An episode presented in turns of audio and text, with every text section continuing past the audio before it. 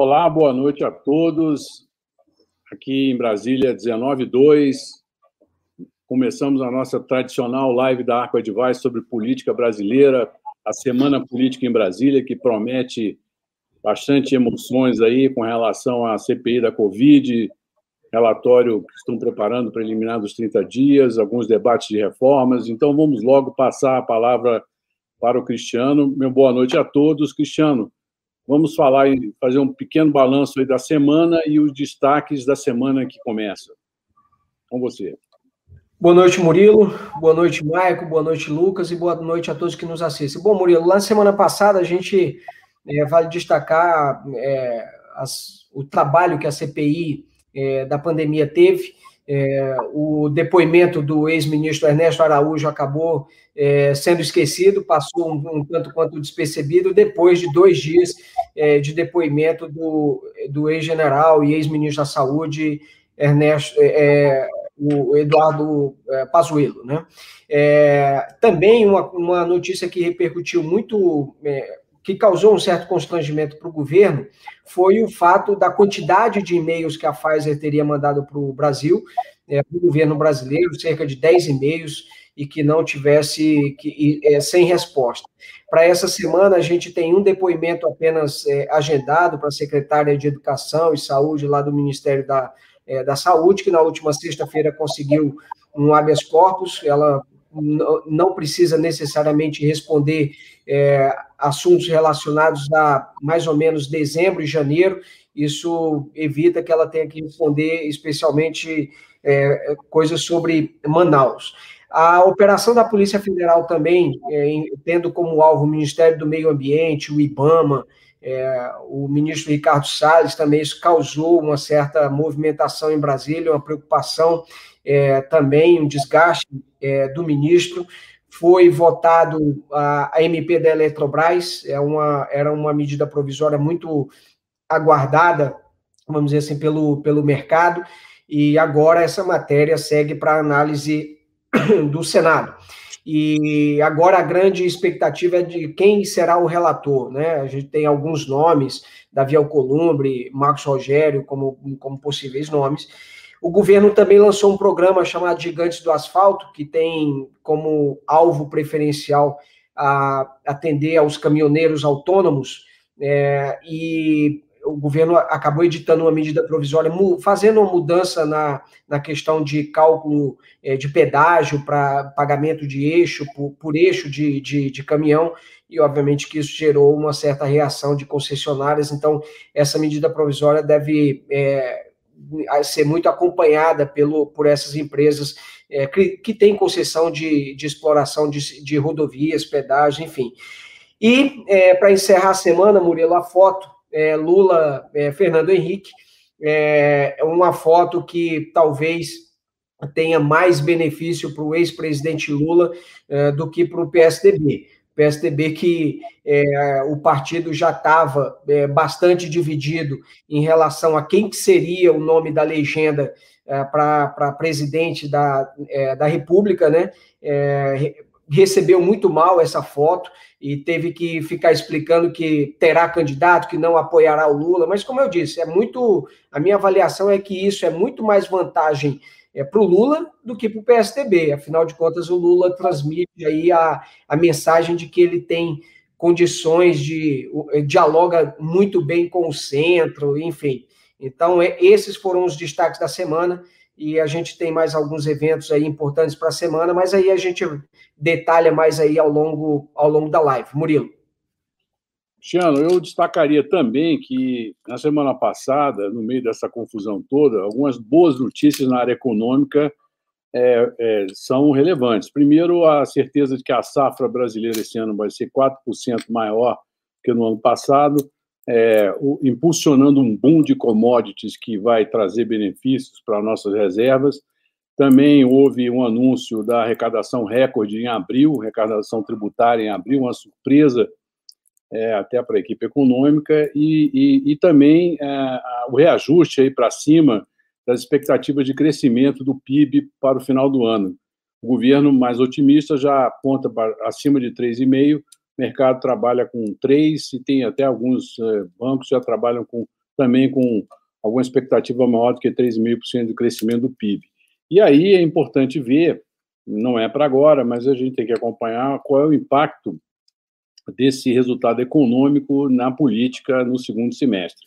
Bom, é, vamos passar aqui agora para o Lucas para tratar de um tema que é muito importante para o mercado, que é o andamento da medida provisória da Eletrobras, que chega ao Senado agora, né? E vamos ver o andamento. O tema energia é muito, vamos dizer, polêmico dentro do Senado, lembrando, né, Lucas, o, sempre o interesse do Eduardo Braga nas matérias sobre energia e também o Rodrigo Pacheco já se manifestou sobre o tema, porque a Eletrobras e tudo que se refere à energia também tem uma importância política grande em Minas Gerais. Então, com você, Lucas.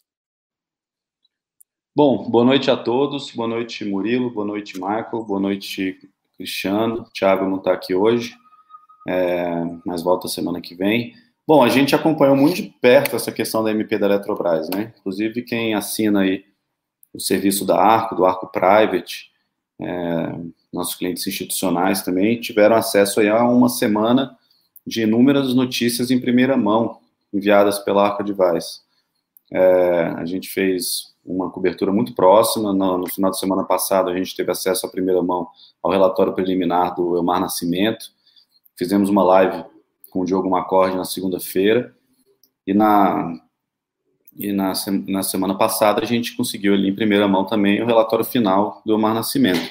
Um relatório criticado por setores ali do, do de, de, de, áreas que normalmente seriam a favor de privatização, como por exemplo o Partido Novo, que acabou votando contra, dentro do próprio setor é, privado, algumas críticas ao, ao modelo, principalmente questão das termoelétricas, de, de se é, gastar muito é, para os fundos que, que serviam ali como colchão é, para diminuir um pouco da tensão política. Agora, independente de tudo isso, passou a MP da Eletrobras e passou com uma, uma margem gigantesca, né? É, votação de PEC. Muita preocupação é, que não fosse votado essa semana, que perdesse ali aquele momentum né, de votação, porque Afinal de contas, a MP perde validade no dia 22 de junho, se eu não me engano. Então, se demorasse ali mais uma semana, ficaria apenas 20 e poucos dias para votar no Congresso, no Senado. Se demorasse mais outra semana, cairia ali para 15 dias, duas semanas, e ficaria realmente complicado. Agora, eu estou otimista quanto à aprovação no, no Senado, por, por, alguns, por alguns motivos. É, vem da Câmara um texto com uma votação muito expressiva, né, uma votação muito de, de, de, apoio muito forte ali, são, foram 313 votos a favor. Lembrando que o Novo votou contra, é, então, né, 313 sem os oito ali do Novo, que, que, que são figurinhas carimbadas nessas votações é, mais pró-mercado, como foram em votações como saneamento, lei do gás, autonomia do Banco Central, sempre votando a favor.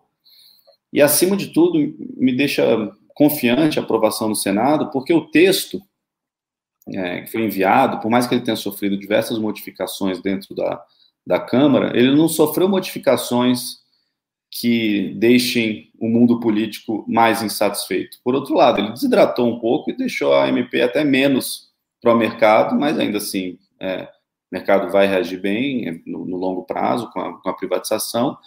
E aquele texto original ele foi muito negociado no Senado. Ele, ele não foi um texto enviado sem é, conversa com os líderes, sem conversar com, com atores relevantes do, do, do Senado, principalmente no tema.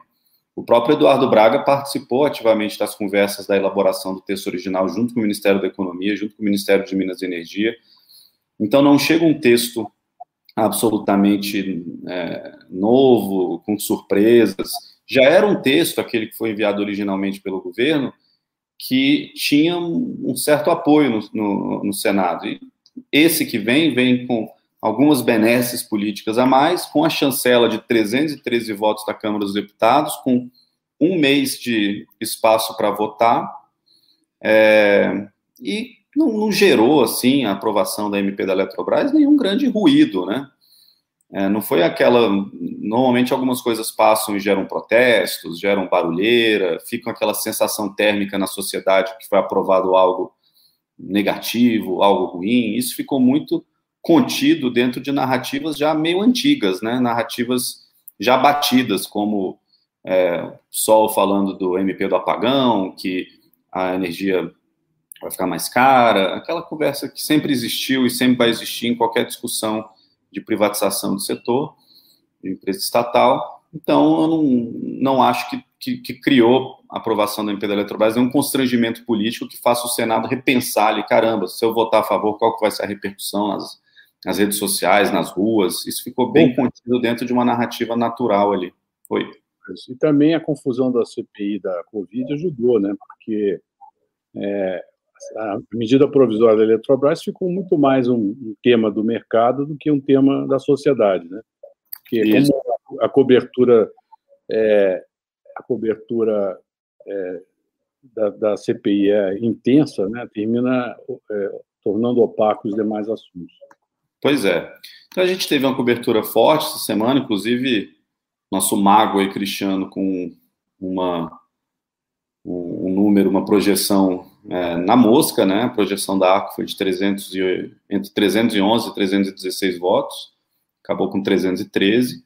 A gente começa aí essa semana já com, com novas, fazendo uma projeção inicial aí no Senado Federal para ver se a gente acerta também nesse, nesse novo momento. Então, em geral, acho que é isso. Tô, acho que tem um, um, um bom momento a relatoria, né, muita gente. Ainda não foi confirmado, né, Cris? É, o relator, aliás, não chegou ainda formalmente, não sei se já chegou o texto no Senado. Foi encaminhado, Lucas, na, na última sexta-feira, mas ainda não foi lido né, no plenário do Senado, tem que acontecer ainda essa semana. Depois da leitura, aí o presidente Marcos Rogério ele escolhe o relator. Rodrigo, Rodrigo Pacheco. Rodrigo Pacheco. É que o Rodrigo Pacheco pode escolher o Marcos Rogério, né? São, são alguns nomes na, na, na, na, na são tem com certo favoritismo. Marcos Rogério é um deles, do DEM, ou seja, do partido Rodrigo Pacheco.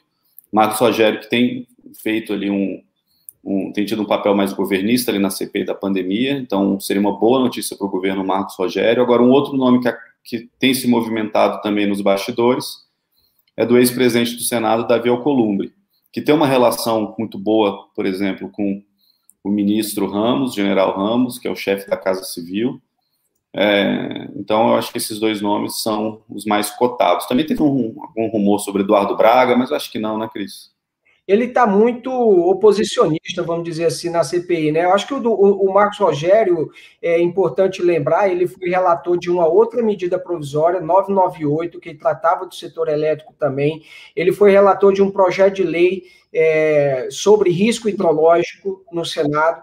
Então, é um tema, né, vamos dizer assim, o, o setor elétrico, o, o, Marcos Rogério, ele já tratou de algumas proposições relevantes para o setor. Então, o nome dele é naturalmente forte. Agora, não é apenas uma decisão sobre essa proximidade com o tema, mas também é, tem, uma, tem uma negociação política é, por trás. E como você falou aí do relacionamento do, é, do presidente Rodrigo Pacheco, é, é preciso lembrar que o Alcolumbre é quem trabalhou a favor da eleição do, do, do Pacheco, né? Então.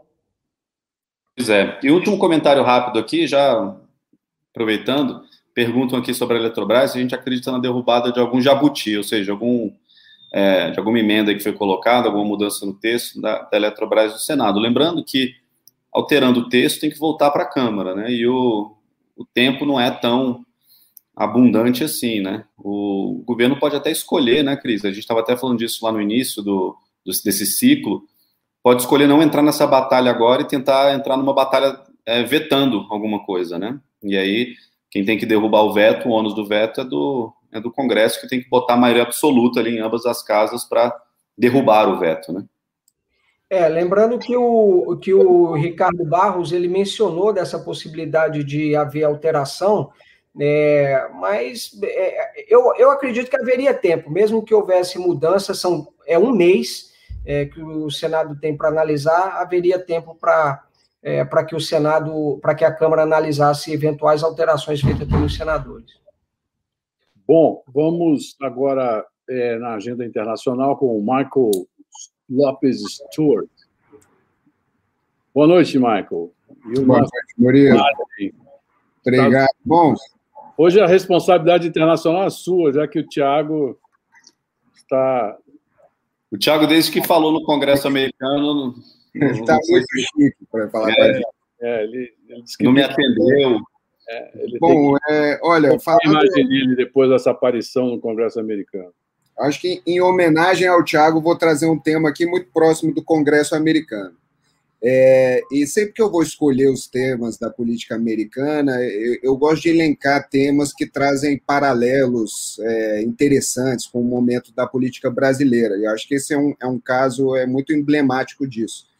Na quarta-feira dessa semana, a Câmara nos Estados Unidos aprovou um projeto para instalar uma comissão independente e bipartidária, no estilo daquela comissão que investigou os ataques de 11 de setembro, o 9-11 Commission, é, para investigar a invasão do Capitólio no dia 6 de janeiro desse ano. É, na Câmara, é, no House, é, 35 deputados republicanos votaram a favor da proposta, mostrando que existe um certo apoio bipartidário para a instalação da comissão, especialmente por causa da gravidade da, da situação ali, né? Muitos parlamentares ficaram presos ali na, nas salas é, do plenário, das comissões, tiveram seus computadores é, é, vasculhados, seus gabinetes. E esse apoio dos republicanos dificulta um possível argumento que deverá ser usado no Senado de que a comissão é um esforço puramente partidário do Partido Democrata. É, agora, a instalação dessa comissão já é discutida há meses, é, mas foi postergada por causa de, de pedidos dos republicanos, é, insistências é, em incluir, em expandir o escopo das investigações, incluir outros eventos de violência mais ligados à esquerda como os que aconteceram durante os protestos do, do Black Lives Matter é, e, e, enfim, durante todo aquele verão. É, a própria proposta da comissão foi modificada, é, é, isso foi negociado com os republicanos na Câmara, incluindo um número igual de membros de cada partido. Seriam cinco democratas e cinco republicanos. E, além disso, os requerimentos de convocação precisariam ser aprovados por maioria. É, é interessante também que a presidência dessa comissão independente ficaria com os democratas, mas a vice-presidência ficaria com os republicanos.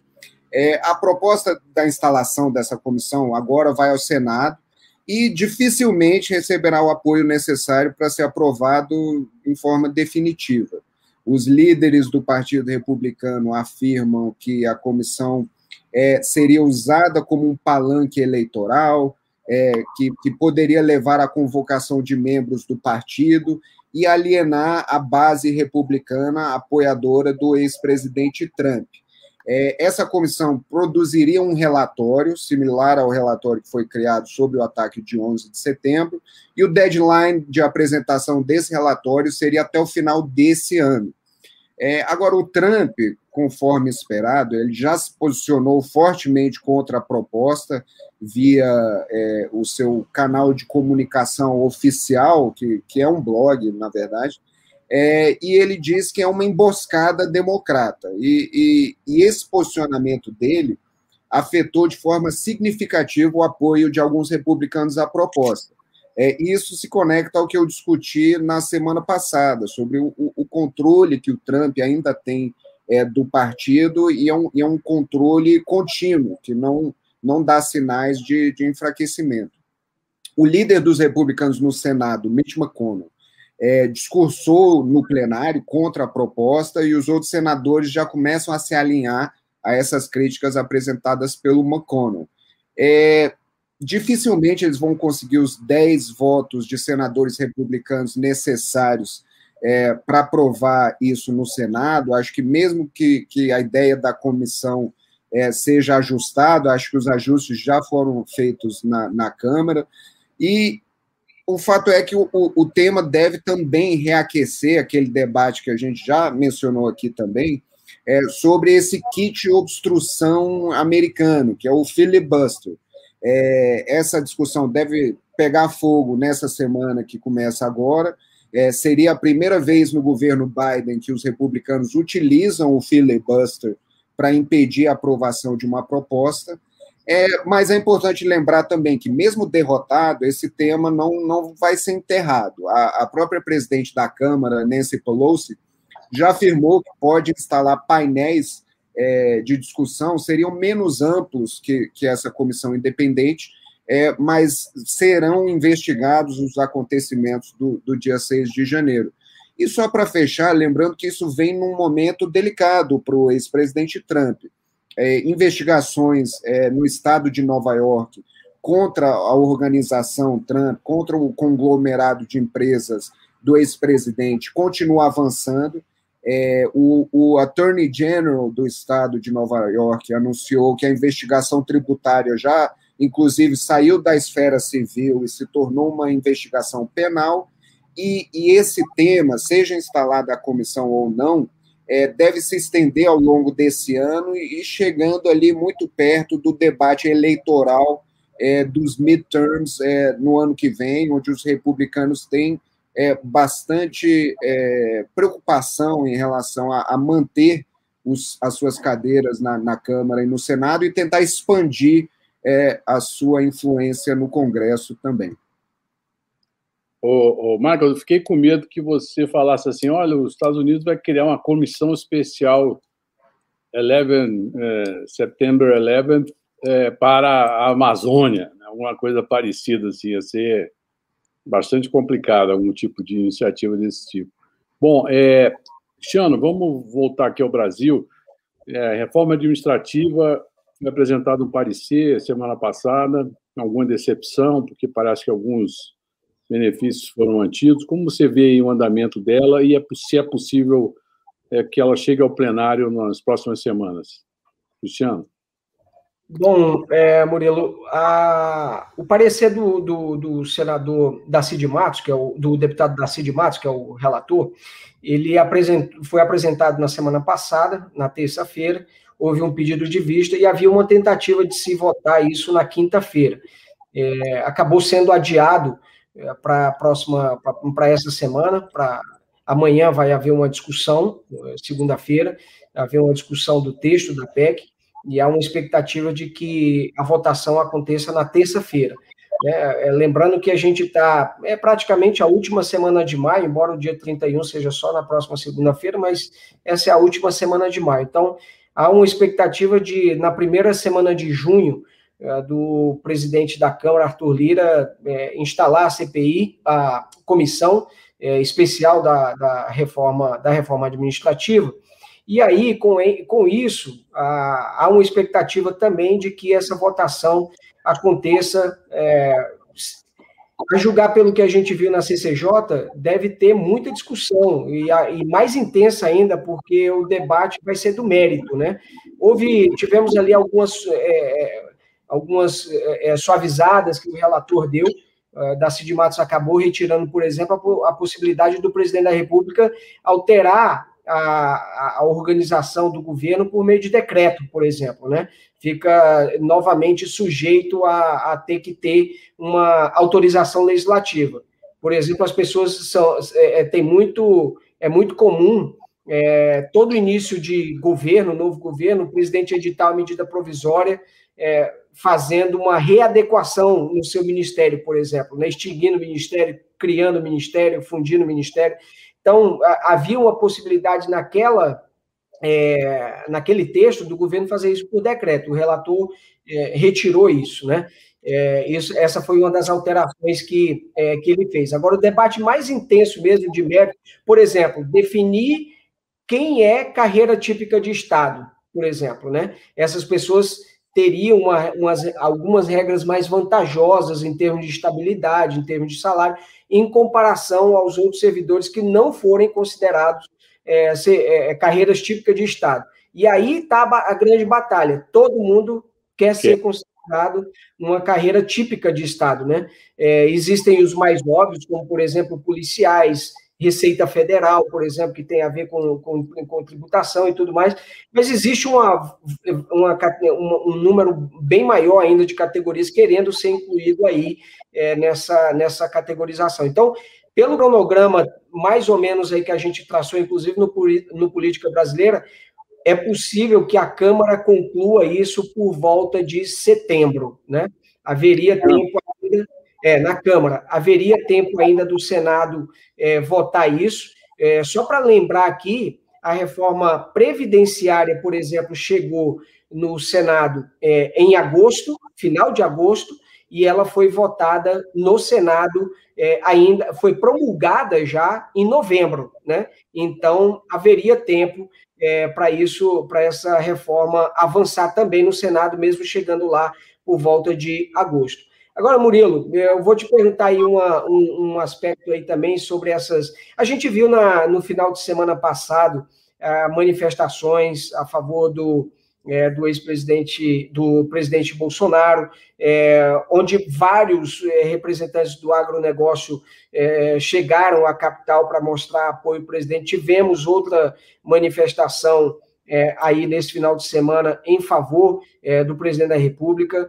E, inclusive, nas páginas amarelas dessa semana, da revista Veja, a gente tem até uma entrevista ah, com é, o Boulos, né, é, dizendo que é preciso é, voltar às manifestações anti-Bolsonaro. Né? Então, como é que você avalia essa, essa é, primeiro essas manifestações pró-Bolsonaro e a possibilidade de retorno de manifestações ou, ou de manifestações também é, contra o governo, né? É, é, como, por exemplo, o Boulos está é, falando nessa, nessa entrevista, e também o, o Lula também fica, é, já está se movimentando bastante, é, pelo menos politicamente, é, olhando para as eleições presidenciais de 2022. Bom, vamos por partes. A primeira questão é seguinte: é relevante a manifestação, ou melhor, a capacidade de mobilização do Bolsonaro, tanto na semana passada quanto neste, neste fim de semana. A manifestação foi robusta, com muita gente, a, enfim, manifestação de motociclistas aí ao longo do Rio de Janeiro. É, obviamente, tem gente que não gostou. É, eu senti a imprensa cobrindo muita resistência né, ao, ao, episódio, mas mostra que Bolsonaro tem capacidade de, de mobilização. Agora, isso aí é, é, evidente. O que, o que está por trás disso aí é o fato de que ele, de uma maneira é, quer iniciar a campanha, já iniciou a pré-campanha, com é, eventos junto ao público que gosta dele, como ele fazia antes de, da ele, na eleição de 2018, ele faz agora como presidente, por isso a, a repetição de eventos como esse vão, vão, vai, vai ser intensa, deve ser intensa, ou seja, a pré-campanha está na rua. É, segundo lugar, ele, ele ao levar o Pazuello, que causou comoção na imprensa, e agora todos os manchetes dizendo que o Exército ficou furioso ou vai ficar furioso, é, porque o Pazuello ainda é um militar ativo e não poderia participar de um evento político, enfim.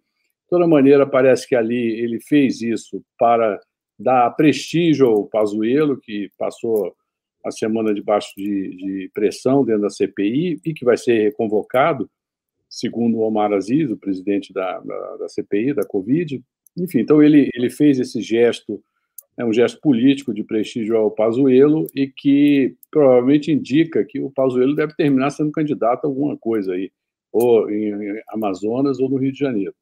É, as eleições estão em curso, o episódio ou a pré-campanha está em curso, a visita de Lula ao Fernando Henrique é um, é um sintoma, claro que, como você disse, beneficia muito mais o Lula do que o PSDB, o PSDB ficou, vamos dizer, muito aborrecido. Agora, ninguém pode impedir ali que o Lula e o Fernando Henrique conversem, até porque, primeiro, eles são amigos né, de antes é, de serem presidentes da República. Eles fizeram campanha política junto no final dos anos 70, é, fizeram uma transição muito civilizada. É, todo mundo, os clientes da Arco sabem disso, que que o diálogo dele, é, Fernando Henrique com Lula, foi muito importante para amaciar aquela transição, um mercado muito nervoso, que podia haver rupturas de contrato, medidas heterodoxas na economia, e o Fernando Henrique foi muito importante no diálogo com o Lula, e, e ambos se, claro, se afastaram depois, por conta da, do exercício da presidência, de ambos, enfim, mas eles têm um diálogo, então é natural. Agora, é óbvio que o PSDB fica enfraquecido, porque é, dá a impressão de que existiria a possibilidade do acerto é, do Lula avançar sobre o centro. Primeiro, não há dúvida de que o Lula vai tentar avançar sobre o centro. Ele vai buscar uma candidatura é, de vice-presidente que seja palatável para o centro político brasileiro. E ele, de alguma maneira, sabe que, ao fazer esse gesto com o Fernando Henrique, ele agrada também a esse possível potencial candidato que ele irá atrair para a sua chapa. Faz parte do jogo, é, é política, é eleição, uma eleição quente, é, que começa com muitas, é, muitas indefinições, e o centro, muito indefinido também, fica aborrecido com o episódio. Cristiano, é, vamos agora é, conversar aqui. Bom, é, foi, eu queria fazer uma pergunta para você, para você, é, Cristiano, e para o Lucas, é que já o governo está sentindo aí necessidade de uma nova, um novo auxílio emergencial. isso aí vai eu virar. fazer um comentário antes das manifestações, até daquilo que a gente estava conversando antes. Vamos lá. É, eu percebo no Palácio uma, um racha assim entre assessores, até entre alguns ministros, é, uma parte, talvez até maior do ponto de vista numérico, mas talvez não do ponto de vista de influência, preocupado com, com o, o, Bolsonaro tendo uma, uma postura que agrade muito ali aos 25%, 30% dele, mas que no, no, nas próprias pesquisas internas deles mostram ali um, mostra ali um, uma, uma queda naquele candidato regular que acaba migrando para o ruim péssimo. Uma coisa que a gente sempre fala aqui é que o candidato regular, na política, né, regular é quase amor. Então, ter um, um, uma gordura ali de candidato de, de eleitores que, que o, o considere o Bolsonaro ou qualquer outro candidato regular é muito importante. Eu lembro que no meu, no meu mestrado, que eu estudei campanhas eleitorais, a gente olhando outros países pelo mundo, é, o candidato que ele é avaliado como regular, o eleitor, quando ele diz que é regular, ele está muito mais próximo do ótimo bom do que do ruim péssimo. Alguém que se declara regular, ele está mais próximo de mudar para o ótimo bom do que de mudar para o ruim péssimo, né? É, então, eu acho que essas manifestações, por mais que ela, ela mostre ali a força do presidente, é, talvez a coisa, o que mais mostra é o poder de mobilização, né? Como ele consegue puxar daqueles 25% milhares de pessoas que, que, que, que se dispõem às ruas para apoiá-lo. Mas ao mesmo eu, tempo Lucas, eu não respondi a pergunta do, do Cristiano sobre o Boulos, né, das manifestações contra Bolsonaro. Eu acho que a disposição para fazer manifestação contra Bolsonaro hoje é muito menor é, do que, por exemplo, foi com relação a Dilma. Uma situação é. parecida, intermediária entre Bolsonaro, entre Dilma e Temer. Temer era impopular e mas ninguém ia na rua contra ele. Eu não sei se as pessoas vão na rua em, em grande em grande eh, quantidade, liderados por sindicatos e, e, e, pelas forças de esquerda. Eu acho que muita gente de centro que não gosta do Bolsonaro vai votar contra o Bolsonaro, mas não vai para a rua contra o Bolsonaro. É. É, só, só adicionar um ponto rápido sobre isso. Além disso, tem a preocupação sanitária, né? Então, no próprio chamamento da, da da, dos protestos, da, das demonstrações, o Boulos diz, né, usando máscara, PFF2 e distanciamento social. E, e é difícil fazer uma, uma demonstração assim de alto impacto com distanciamento social. Então, esse público que é mais crítico ativamente das aglomerações do Bolsonaro pelas razões sanitárias, né, no momento, chegada da nova cepa, teria naturalmente menos disposição de ir às ruas é, no momento tão crítico da pandemia. Pois é, e até porque eu pus dois, dois pontos sobre isso. O Boulos já começa talvez tentar mudar um pouco ali a narrativa, ele tweetou há pouco, vi aqui, é, um, uma manifestação na Colômbia, alguém levantou a placa, assim, é, quando a vontade de, de manifestar contra, contra o governo é, durante uma pandemia mostra que o governo é mais perigoso que o vírus, algo assim. Uma, uma placa lá na Colômbia, ele retuitou e disse isso mesmo, enfim. Mas o que, eu, o que eu ia dizer é o seguinte, essas manifestações, elas mostram muita força do presidente, muita resiliência, muita capacidade de, de, de, de trazer o público dele às ruas, mas pode distanciar aquele eleitor é, regular, né? aquele cara que poderia estar no, do lado do presidente ou não precisa apoiá-lo, mas pode ser um potencial voto, porque voto é voto, né? Se você votar com paixão e votar com, com desgosto, é um voto igual, né? Quando você aperta ali a urna, um voto é um voto, independente do que você está sentindo ali de amor, ódio ou, ou paixão no momento. E aí, no Palácio, existe uma preocupação muito grande que essas manifestações o deixem muito próximo dos 30 e muito longe do, do, do, do que pode agregar num eventual é, segundo turno. Lucas, é, essa semana, eu conversando com, com, com, o presidente de partido, ele me dizia que é, ele tinha o dado de que uma morte de Covid é, pode é, impactar 100 pessoas, né? E aí eu fiquei pensando no, no que aconteceu na, com a gente, né, na, na Arco Advice, a gente perdeu um, querido é, funcionário, e, e, e, eu comecei a calcular quantas pessoas foram é, afetadas pelo episódio, né, emocionalmente afetadas pelo episódio. Os funcionários da Arco, é, os familiares, né, aqueles fornecedores e clientes mais próximos, e aí eu cheguei a, a um número superior a 100 pessoas, né, que tiveram conhecimento, que se sensibilizaram com a questão. Ora, isso aí é, tem um efeito devastador nas pesquisas adiante, entendeu? É, é, e é um ponto que eu, que eu escrevo no meu artigo nessa semana na Veja, de que a pandemia pode acabar e deve acabar em novembro, com a vacinação em massa, mas o luto da pandemia, a raiva é, decorrente de tudo que aconteceu na pandemia ainda vai continuar. Então, quando você aponta que essas manifestações realmente reforçam os 30 de aprovação que ele tem, mas podem enfraquecer os 15 que ele tem de regular, né, isso o enfraquece para o segundo turno e dá margem ao surgimento é, de uma de uma de um sentimento nem nem nem Bolsonaro nem Lula. Então é, é, é esse pessoal ele não vai para a rua, não vai se mobilizar para fazer uma campanha nem nem mas é, é alguém que fica com esse sentimento guardado, esperando uma possibilidade de manifestação. E acho que o grande debate do segundo semestre vai ser justamente esse. Se esse sentimento nem nem vai se é, materializar em alguns nomes, ou mesmo em tendência. Não vou dizer nem que, que exista um nome capaz de, de trazer esse, é, é, de, de, de encapsular esse sentimento em torno de uma candidatura. Mas o fato é que eu senti isso também. Eu acho que quando o Bolsonaro mobiliza, ele reforça muito os 30% dele. Mas acho que ele perde nesse público que não é, é bolsonarista de raiz. É, eu queria é, passar outro tema aqui muito importante. Essa semana, a equipe econômica primeiro vai conversar sobre reforma tributária. Paulo Guedes vai conversar com Arthur Lira e Rodrigo Pacheco. Pode ser que comece a andar alguma coisa, mas o, o importante aí é que é, existe a possibilidade de se fazer uma nova PEC, um novo auxílio emergencial. É, isso já entra no radar do governo.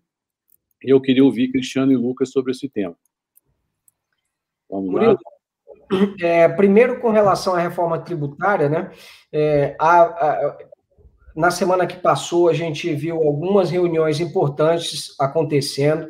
Arthur Lira, Rodrigo Pacheco, Flávia Arruda, o Pacheco, que participou de um evento é, com, com a Confederação Nacional da Indústria, CNI, é, e continua havendo essa divergência. É, se a reforma deve ser ampla, se ela deve ser é, fatiada, se ela deve ser feita por fases. Então, vai haver uma reunião, está prevista uma reunião para essa segunda-feira, é, entre o Paulo Guedes e o presidente da Câmara e do Senado é, para discutir esse, esse endereçamento, como avançar nesse tema, e esse entendimento é muito relevante. Existe uma grande preocupação do setor empresarial de dizer: olha, fazer uma reforma em fases, é, é, é, você acaba fazendo uma coxa de retalho, e isso pode acabar resultando, na verdade, em aumento de carga tributária. para que não haja aumento de carga, carga tributária, você tem que fazer a reforma toda de uma vez só. É, porque aí você compensa de um lado e tira de outro e tal, e você sabe que o, a, o negócio está andando é, todo em conjunto. O problema é, anda uma fase e a segunda, será que vai dar tempo de aprovar? E a terceira, será que também não vai ser é, atropelada pelos fatos, pelo calendário eleitoral e tudo mais? Então, há, há essa preocupação por parte é, do setor empresarial. O fato é que o Lira ele está mais alinhado com o que quer a equipe econômica por fases, e o Rodrigo Pacheco está mais alinhado com o que quer a maioria da casa, é, que defende essa reforma ampla, e o setor empresarial também. Então, esse, é, essa equação é que está difícil. Mais uma vez, Murilo, reforça a nossa avaliação. Uma reforma tributária ampla, ela está cada vez mais complicada é, e é muito difícil avançar. Com relação à PEC do auxílio emergencial, rapidamente, é, primeiro o seguinte, o governo ele ainda está pagando a primeira tranche né, da, da, desse auxílio emergencial que foi prorrogado.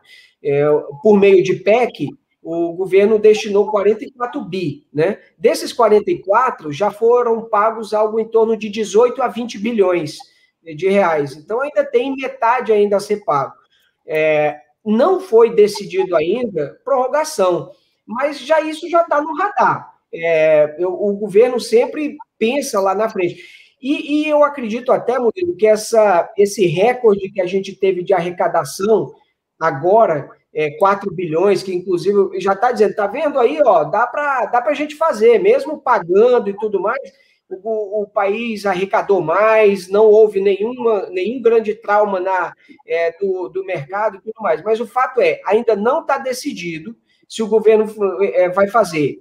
Ponto um. Ponto dois, o governo só deve decidir isso efetivamente mais para o final de junho, que é quando esse auxílio chega é, numa, numa outra fase. E ponto três, eu acredito que, mais uma vez, para dar segurança jurídica, é, não que seja necessário, mas o governo pode tentar fazer isso novamente por meio de uma PEC, né? a exemplo do que fez da primeira vez. E aí, quando a gente tem esse tipo de PEC, há sempre aquele risco. Ah, vamos tirar o Bolsa Família, é, do teto de. Sempre vai trazer junto essa discussão e isso acaba reforçando muito a preocupação do mercado.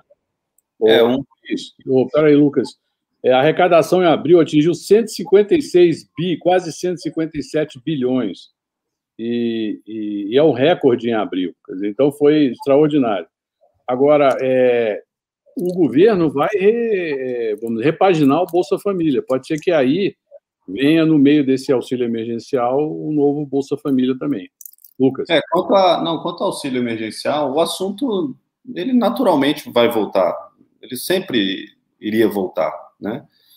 É, o que a única solução para o assunto não, não não aparecer nas rodas de Brasília seria uma, um corte tramontina ali na, na, no número de mortes e na curva de vacinação e, e o governo também resolvesse fazer alguma outra coisa na pauta social, tipo a reformulação do Bolsa Família. Agora, o que a gente tem dito, quanto mais a pandemia demora a, a ser resolvida, né, resolvida ou pelo menos que tem uma sensação térmica no país de que as coisas estão melhorando muito. Porque nos últimos meses não, não, não tem essa sensação, né? O ritmo de vacinação é, não tem ainda sido o melhor possível. É, muitas vacinas que eram. O, o, cronograma de vacinação do Ministério de, de, de vacinas recebidas sofre alterações para pior todo mês, né? Ah, mês que vem vai chegar mais, aí atrasa, mês que vem vai chegar mais, aí atrasa, independente do mérito, enfim. É, então, quanto mais perto a gente chega do fim desse auxílio, que é em julho, Cris, a última parcela é julho, Lucas, é, a última depende, mas a última, porque tem alguns desembolsos que acontecem ao longo Sim, do mas historicamente é abril, maio, junho, julho, né? Isso, exato. Abril, maio, junho, julho. Então, se a gente chega no final do fim legal, político do, do auxílio emergencial, que é no final de julho, e a curva está alta, as notícias são ruins, aí naturalmente o Congresso se sente motivado a falar do, do da, da PEC emergencial, da, da, do auxílio emergencial. Agora, a notícia em si, eu não vejo como tão novidade, assim, uma notícia que diz assessores conversam sobre auxílio emergencial novo. Isso é natural, eles, vão conversar. É, existe a vontade, tanto eleitoral, por conta da popularidade do Bolsonaro, quanto a vontade pra, por conta da situação da, da, do Covid. Então, se o governo se sentir muito, vai ser uma situação de pressão. O governo vai chegar em julho super pressionado ou não? Chegando super pressionado, ele vai escolher o lado de estender o, o auxílio emergencial, sim ou não? Se sim, vai tentar algum gatilho junto ali, alguma outra pauta do Guedes ali para tentar dar uma sensação térmica melhor junto ao mercado? Se não, qual vai ser a solução para o social? Vai ser reformular o Bolsa Família, aumentar ali em 10, 15%, repaginar, mudar de nome? Esse assunto eu não vejo como uma notícia nova aí. É, essa, essa que saiu na imprensa, de que o governo fala do, da, do auxílio emergencial. Vai existir sempre o que vai definir o nível de intensidade e a, o nível de necessidade do governo engajar nesse assunto no final, no, meio de início de julho, meio de julho, final de julho, é o noticiário da pandemia, a popularidade e se tem outro caminho como a reformulação do Bolsa Família. Eu queria fazer uma pergunta aqui ao Michael sobre vacinas. É, Michael, é, você tem alguma notícia sobre eventuais negociações aí é, sobre vacinas entre Brasil e Estados Unidos? Olha, Murilo, eu não tenho é, nenhuma informação assim muito forte. É, eu sei que esse debate é, dentro dos Estados Unidos continua é, é forte, a postura diplomática após o anúncio é, especialmente após o anúncio do apoio do governo Biden à moção de quebra de patente é, apresentada pela Índia, pela África do Sul, na OMC, é, ganhou corpo, é, mas especificamente em relação ao Brasil, ainda nada. Né? Temos essas notícias do, do IFA, que chegou junto é, é, da China para a produção de, de vacinas aqui no Brasil, mas em relação às novas negociações, é, não tenho informações novas. É, me é, parece Brasil... que. Diga, Lucas. Não, que o Brasil e os Estados Unidos estão negociando a vinda de 30 milhões de vacinas da AstraZeneca, né? E, e do IFA AstraZeneca para o Brasil. Acho que é, acho que saiu, a gente teve essa informação, não é, Murilo? É, é, é isso aí. Eu acho que essa negociação está em curso, sim. É, e e também o IFA seria dividido aí também para a Índia e, e para o Brasil. Mas isso é ainda está rolando aí. E na sexta-feira, Flávia Arruda e o senador Wellington Fagundes visitaram a Ouro Fino, a fábrica de vacinas da fitose, aí com autoridades do Ministério da Saúde e da Anvisa, para discutir aquele tema que nós já abordamos aqui já tem mais de 30 dias, que é a possibilidade do Brasil fabricar vacinas utilizando as fábricas de vacina aftosa. Bom, vamos lá as perguntas. Já hoje extrapolamos nos comentários, vamos então respondê-las rapidinho para dar dentro do, do tempo aqui. Vamos lá, Lucas. Bom, Lucas meu aqui pergunta: poderiam comentar sobre quais os efeitos potenciais de uma escalada na investigação do TCU sobre o orçamento secreto? Deixa eu responder rapidinho. Olha só. O tema é... deve se escalar ou apenas mais um ruído? Não, vai escalar, porque a imprensa vai manter, mas acontece que o, o grandes, os grandes, é, é, não digo cúmplices, mas companheiros nessa história é o governo e a base governista dentro do Congresso, que é majoritária. Então, o, essa investigação só daria é, um ruído se a, a, a oposição fosse majoritária e pudesse emparedar o governo. Mas, na medida que os beneficiários são os membros da base política, que é majoritária, é, enfim, então não vai acontecer. E lembrando também que, nesse caso, o TCU ele é um órgão assessor do Congresso Nacional, então dificilmente ele vai impor uma decisão é, de investigação ao Congresso Nacional sem que houvesse um apoio da maioria. Então é mais é, ruído do que fogo.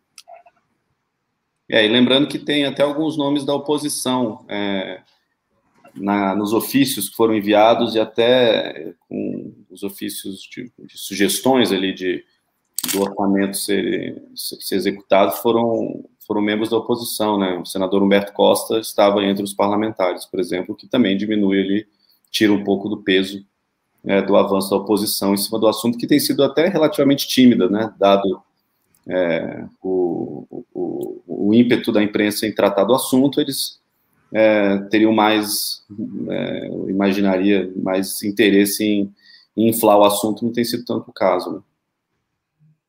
Bom, essa eu passo para o Cris. Como fica a fortuna de empréstimos compulsórios que a Eletrobras tem que pagar? O, o Elmar acabou, tinha dado uma solução né, para o tema ali no, no relatório preliminar que a gente teve acesso, acabou retirando não se, falou, não se fala muito sobre o, o empréstimo compulsório no texto do Omar, né, Cris? Ô, Lucas, isso aí tem, é interessante, tem um tema é, que está que tá na pauta do STJ essa semana. A primeira sessão do STJ vai julgar esse, é, porque há uma divergência é, com relação ao índice de correção é, disso aí, né? Nesse empréstimo compulsório também.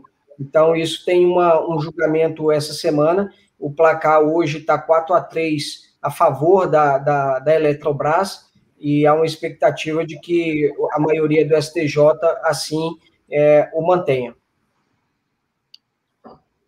Bom, é, Luan pergunta aqui.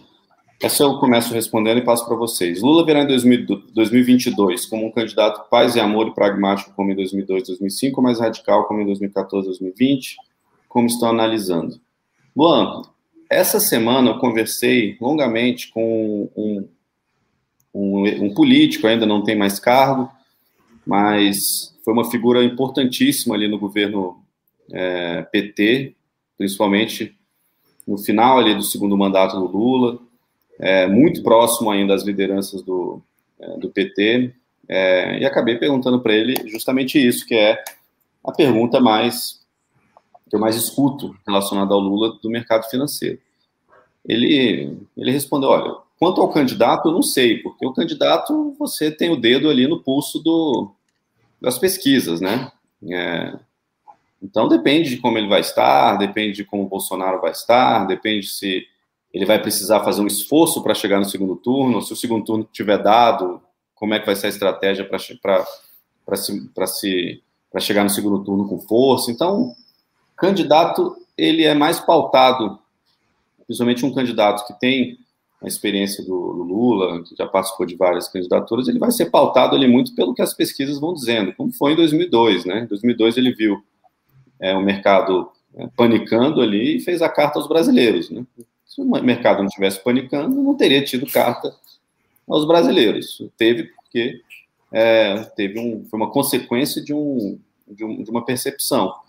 É, já, digamos, numa eventual vitória, esse mesmo disse: Bom, eu acho que ele vai ser muito pragmático, como ele sempre foi, e como ele diz aqui nas conversas internas que vai ser. Inclusive, ele confirmou uma conversa é, com Josué Alencar, filho do, é, do, do ex-vice-presidente, é, Josué Alencar, que é ligado à Fiesp, é, pode ser um candidato a vice. Na imprensa circulou aí esses dias que ele teria conversado com Meirelles.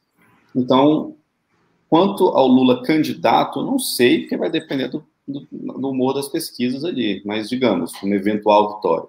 Eu acho que vem mais pragmático do que radical. Lucas, eu acho que ele vai fazer a campanha Lula, Paz e Amor e ele vai trazer o centro, porque ele sabe que sem o centro ele não governa. E você pode estar certo que quem ganhar a eleição em 2022, em 2023, vai sentar com o Centrão para discutir uma coalizão, seja ela disfarçada, como foi no começo do governo Bolsonaro, ali pelas bancadas evangélicas, da, do Boi, ou mesmo formal com participação no governo.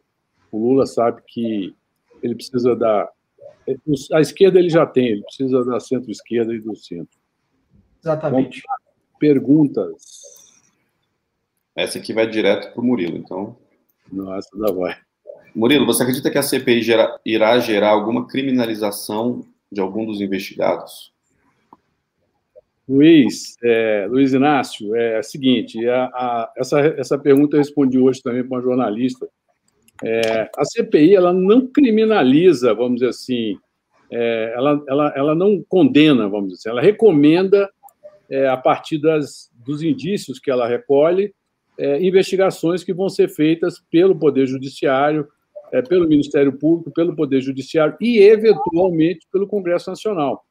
é, a CPI do Collor deu origem lá ao pedido de impeachment, quer dizer, estimulou o pedido de impeachment. Então, é, é, o que vai acontecer, a CPI vai condenar é, autoridades, vai recomendar que sejam abertos é, processos de investigação, é, que sejam indiciados, enfim. Então, naturalmente, a, a, o que a CPI quer, obviamente, é criminalizar o governo, mas ele, ele quer criminalizar no sentido mediático, porque sabe que qualquer é, objetivo, qualquer desdobramento concreto vai, decidir, vai depender do Poder Judiciário. Ok? Tem uma aqui, rapidinho, tem que achar aqui. Essa também tem destinatário certo.